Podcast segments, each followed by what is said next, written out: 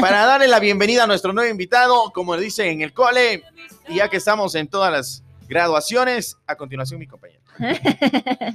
Yo siempre digo, para, para mí es un gusto tener gente muy importante, gente muy cercana a uno, muy querida. Así es que, y, y más que nada, gente muy experta en el tema. Tenemos, vamos a comenzar a hablar de un tema que creo que a las personas les interesa mucho, Sí, que es la sexualidad, ¿no? claro. Así que vamos a tener a nuestro gran amigo, compañero, Yunda, amigo de, de vez en cuando. Así que, mi estimado Fran, Francisco Ordóñez está acá y le damos la bienvenida. ¡Bienvenido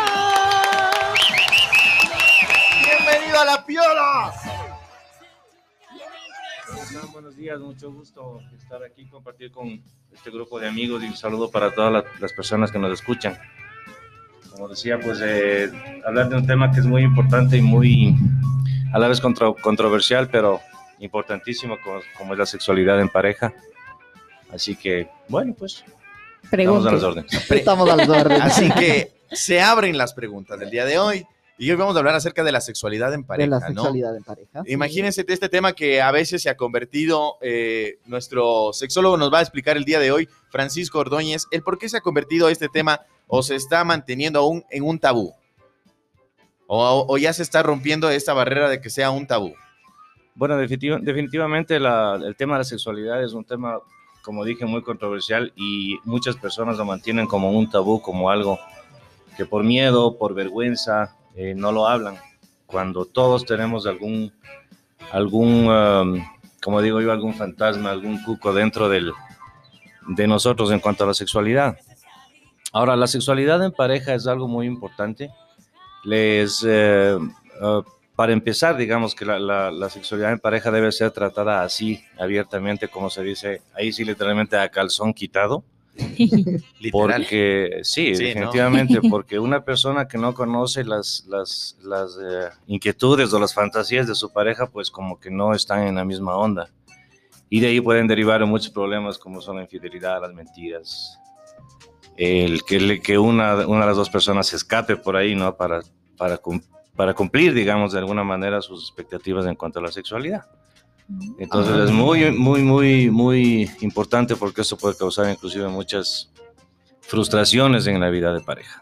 En cuanto, por ejemplo, Do- eh, Doc, eh, tenemos ya el momento en que una pareja eh, recién se están conociendo, ¿no? En la, en la manera de la adolescencia y todo esto. En donde ya empiezan a conocerse ya la, la parte de la sexualidad. ¿Será ya cuando tienen un, podemos decir, en el matrimonio o ya durante todo este proceso de la juventud, la adolescencia, en adulto y adulto ya mayor? La sexualidad empieza a descubrir una persona desde la adolescencia. Claro. Desde la, adolesc- desde la adolescencia empieza uno a, a darse cuenta de las cosas que le gustan. Entonces, eh, lo importante aquí es que la sexualidad eh, sea guiada. Eh, como yo digo, no importa la- el, el tipo de sexualidad que se quiera tener una persona, siempre y cuando sea guiada y no sea obligada, no sea forzada, sino más bien que todo sea bajo común acuerdo. Ya. Entonces va ahí, eh, eh, una relación de pareja va, poco a poco se va descubriendo más, va madurando como todo, hasta que se puede llegar a un punto en donde estén totalmente conectados los dos. Fran, ¿qué es lo que pasa cuando una de las dos personas no quiere hacer algo que el otro, el otro quiere? No puedes obligar a nadie a hacer un- alguna cosa, porque de hecho, uno de los, de los secretos para una, una relación sexual exitosa es que los dos disfruten. Entonces, mal podemos hacer que una persona esté obligada, que esté forzada eh, y la otra persona disfrutando. Entonces, no, no, no tiene lógica. ¿Y qué es lo que pasa cuando uno de los dos está disfrutando y quiere que la otra la- que su pareja disfrute, pero no llega a ese placer? Comunicación. Oh. El secreto de, de- de- de ese tipo de cosas es la comunicación. Y si es que una persona quiere algo y la otra persona no está muy de acuerdo, pues llegar a un consenso, llegar a, un- a una mitad de donde se pueda salir. Entonces, el rato que, que- que haya ese consenso entre los dos, pues van a ir poco a poco, poco a poco, y posiblemente pueden llegar a- a- a- al- al, al- al A lo que- punto do- donde quiso la otra persona, pero poco a poco. Pero no se le puede a una persona decir, hoy te vistes de negro y en la mañana quiero verte de blanco, porque no, no puede ser. Oye. Oye, Pero, qué, qué interesante, ¿no? Claro, pues es que es verdad, hay muchas parejas que, que se frustran y dicen, no, ya ahí queda, y No. solamente por eso. Entonces, no, hay que, hay que empezar a, a comunicarse bien de la manera correcta. Pero hay, hay personas que intentan, o sea, tienen, tienen una forma de manipular a la otra para que acceda. O sea, manipularle, no llegar a un acuerdo. Entonces, ¿cómo podemos tratar con ese tipo de personas que manipulan las cosas a su conveniencia? Claro, porque hay una frase, dice, si no me das para el chiquito, me voy. Ah, Y, y se van, ¿no? Pues si volvemos a lo que dije hace un ratito, si es que es forzado, nada funciona. Entonces, eh, hay personas que manipulan, cierto es, manipulan mucho en cuanto a la, eh, no solo en la sexualidad, sino en todo. Eh, y te pueden manipular de mil maneras, puede ser de una manera suave o puede ser con amenazas. Tarde o temprano la otra persona que se sintió amenazada, que, que fue manipulada, va a reaccionar. Y ahí es cuando oh, los sentimientos se van a volver todo lo contrario porque si es que hubo algún cariño, algún amor o alguna cosa, se va a, a convertir en, en- en- odio, en- en rechazo, por el hecho de que le obligó a hacer algo que no quiere. mm. Entonces es muy importante eh, que una pareja se conozca desde el principio y bueno, ahora es un poco más fácil, la juventud como que está un poco más abierta a la sexualidad y hablan más de frente las cosas. Antes era un poquito más, Tapiñado. más, más tapiñado, entonces, eh, de hecho yo conocí una pareja que tuvo 21 años casados y recién a los 21 años se descubrieron cuando ya se iban a divorciar. Yo les hice una terapia que les dije, bueno, ya se van a divorciar, les dejo media hora para que conversen y yo me voy. Les dejé media hora, bueno, les dejé una hora. Cuando regresé estaban abrazados llorando porque los dos tenían los mismos objetivos, pero nunca conversaron. Nunca hubo la comunicación, que es algo primordial y es, o sea, todo la relación depende de que haya una buena comunicación en la pareja. Wow. Mira, 10 de la mañana con 40 minutos, hablamos con Francisco Ordóñez, sexólogo, por supuesto, y hoy el tema es la sexualidad en la pareja. Doc, eh, hay un tema en donde, por ejemplo, han comentado, y como usted lo mencionó, es que ahora la juventud como que se comunica o tiene esta comunicación más abierta, pero siempre hay algo y es la que se cohiben, pero esto más en los hombres, donde dicen, no, yo no voy a decir esto porque lo van a tomar mal a la mujer. Y la mujer también es como que no lo voy a hacer porque no sé cómo lo, lo tome él. Entonces, como usted dice, esta comunicación, ¿desde cuándo ya debe haber o, o cuándo ya saben que se van a abrir? Como usted dice, por ejemplo, a los 21 años recién se dan cuenta y se dan, dice, mira, es que a mí me gustaba así y tú no, no hacías así, entonces tú querías así y yo después no. Entonces, y a los 21 años, imagínense de todas las... Todo lo la- que ha de toda la pasado. travesía que, que hicieron, a los 21 años se conocen. ¿Cómo vendría a ser esta comunicación para que dejen ya de tener ese miedo, decir, mira, hagamos esto o no hagamos esto? Mira, yo estoy, y como digo siempre, y vuelvo y repito, la sexualidad es un tema que se debe hablar a calzón quitado desde la casa. Los padres tienen que guiar a los muchachos desde jóvenes, eh, no en un sentido tan estricto o con palabras tan fuertes que las- los, los muchachos se van a asustar de la sexualidad. Claro. Entonces van a decir, no, si es algo tan feo, tan malo, tan sucio como nos enseñan, porque todo el mundo lo hace, ¿no? Entonces, desde la casa se tiene que empezar a, a una educación sexual como conversar con un amigo. Eh, en el colegio lamentablemente ya no dan educación sexual, antes sí daban educación sexual, Sí. que más o menos guiaba a, las- a- a los muchachos, Sí. ahora lamentablemente ya no se tiene eso. Entonces es importante que los muchachos se les guíe desde el principio. Eh, todos pasamos por una edad en que empezamos como loquitos a querer investigar qué, de qué se trata eso, porque sentimos sensaciones nuevas en el cuerpo. Claro. Eh, nos llama la atención unas cosas y no sabemos con quién hablarlo ni qué decirlo.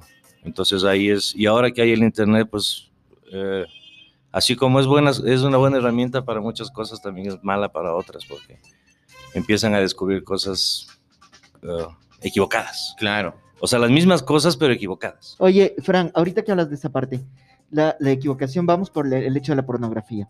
¿Qué hacer cuando los jóvenes, en vez de hablar con sus padres, encuentran pornografía en, la red, en, la- en el internet y por ahí dicen esto es lo, lo que tengo que hacer? Eh, justamente, volvemos a lo mismo.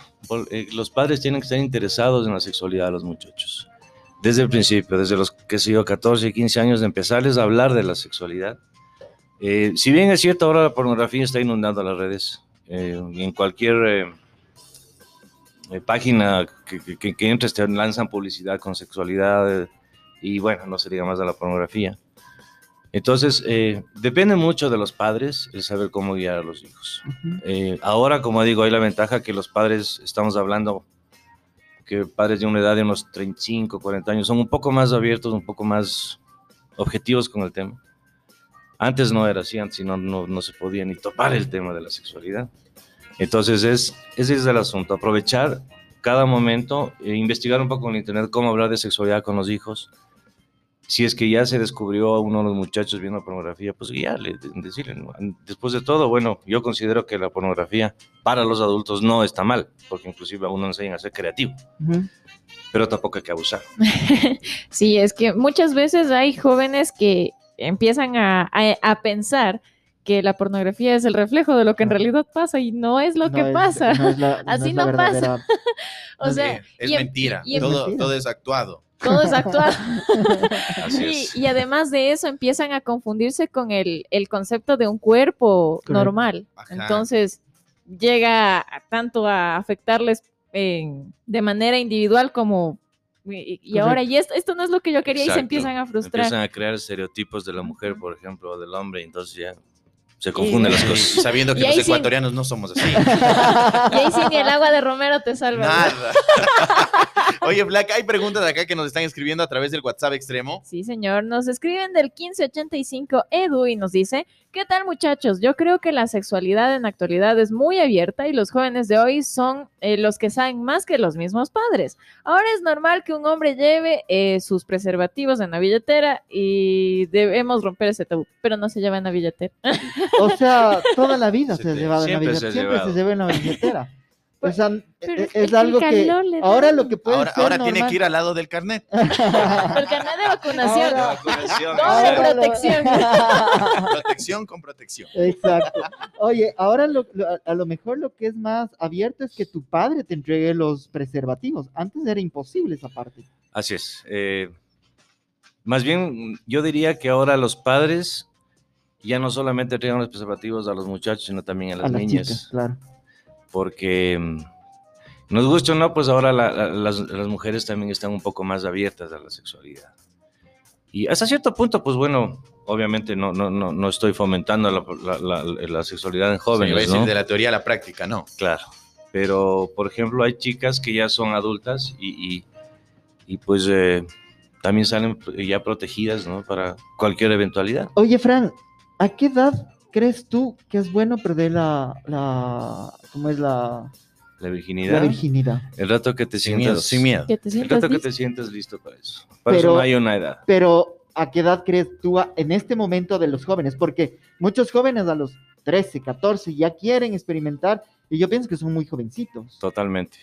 Ni siquiera su cuerpo, en el caso de las mujeres, ni siquiera su cuerpo está apto todavía para tener una relación sexual, porque sus órganos también están formados al 100%. Ujú.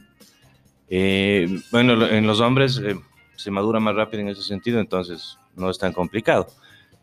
Pero en realidad no hay una edad que se pueda decir a esta edad es bueno perder la virginidad. Ujú. O sea, yo creo que eso es depende de las circunstancias, la madurez que tengas y, y lo lamentable de ahora es que los muchachos lo están haciendo por el simple hecho de saber qué es. O sea, no es ya porque quiero a Claro. alguien, me gusta a alguien, Exacto. deseo a alguien y lo hago, sino que, bueno, veamos qué pasa, ¿no? A ver qué se siente. Y de ahí se pueden sacar muchas experiencias malas, muchos traumas, embarazos. eh, eh, por ejemplo, puede ser una, una, una relación en donde hubo un poco de violencia. Entonces la, la chica queda tomada de por vida. Entonces ya le, le coge cierto rechazo al sexo. Hay muchas personas que no, muchas mujeres que no pueden llegar a un orgasmo justamente por experiencias así, porque su primera vez fue traumática, fue, no le gustó, o sea, Ah, claro. entonces, Hay muchas mujeres que después de tantos años, 40, 35 de- en adelante, que después de haber pasado incluso matrimonios, sienten por primera vez un orgasmo con Así es. su nueva pareja, ¿no? así es. O solas también. O sea, solas, descubren- se descubren que había, que lo maravilloso que ha sido el orgasmo después de tantos años de frustración. Claro. Wow. Mira, Entonces, tema interesante que estamos hablando el día de hoy, mi estimado Francisco. ¿Cuál es ese mensaje que les darías a todas las parejas? Por supuesto, el tema de hoy era la sexualidad en la pareja, para que no haya esto, estos temas como la infidelidad, el momento de buscar a otra pareja y haya todo esto, ¿cuál sería el mensaje que tú les darías para que tengan una buena sexualidad en pareja? Ya, yo tengo aquí algunos datos que, que, que, que, que había cogido. El, el dato que una pareja tiene una sexualidad sana, ¿a qué me refiero con sexualidad sana? No es el bañarse para tener sexo, no, es saber satisfacer uno y tratar de satisfacer a la otra persona en su sexualidad, en el momento del, sexo. Sea lo que sea que hagan, como digo, si es que las dos personas están de acuerdo, está todo permitido. Si es que no hay secretos, mucho mejor.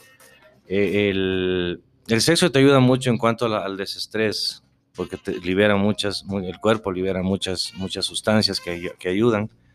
Entonces, lo importante aquí de la, como dije, de, eh, de una buena sexualidad en pareja es la confianza, es la comunicación.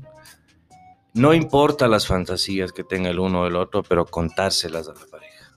Porque si no, si estás con una pareja con la que no has conversado de tus fantasías, estás viviendo con un extraño o con una extraña, porque quién sabe, yo estoy en el momento del- de, de la relación y estoy pensando en alguna fantasía por allá y mi mujer está pensando en otra fantasía por allá y no estamos conectados. Entonces, el- el- el- el secreto de esto es que sexualmente, físicamente y emocionalmente y mentalmente estén conectados en el momento de la sexualidad. Entonces yo recomiendo por eso a las parejas, hablen, comuníquense, cuéntense sus historias, no tengan miedo, porque a la final, si es que yo decidí casarme con alguien, es para mantener una relación para toda la vida. Y no puedo estar toda la vida teniendo secretos con mi pareja. Yo tengo que saber qué es lo que piensa mi pareja y mi pareja tiene que saber qué es lo que yo pienso. Oye, Em. oye, Frank, ahorita que hablaste del, del- del matrimonio, ¿qué tanto implica el casarte o no casarte? Es un papel. Hay muchas parejas que han sido felices así, se casan y se divorcian a los dos meses, Claro. o a los dos años. o- sí. ¿Eh? Tema, tema que también tenemos que tratarlo, ¿ah? Es muy importante tenemos el día tenemos de un hoy. abanico para poder hablar de Tenemos eso. de largo. Mira, en cuanto, en cuanto a eso de que personas que, que tan importante es casarse, aunque tú no lo creas, hay personas que, que el rato que firman un papel se sienten atadas y otras personas que el rato que firman el papel se sienten propietarias de la otra persona.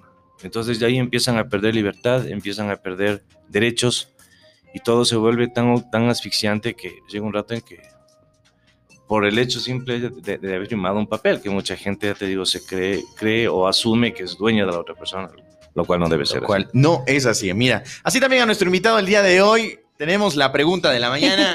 Así que mi estimado Francisco Ordóñez, ¿tú quién piensas que es más desordenado? ¿Los hombres o las mujeres? así. Los hombres, Los hombres, Sí. netamente. netamente, Sí, totalmente.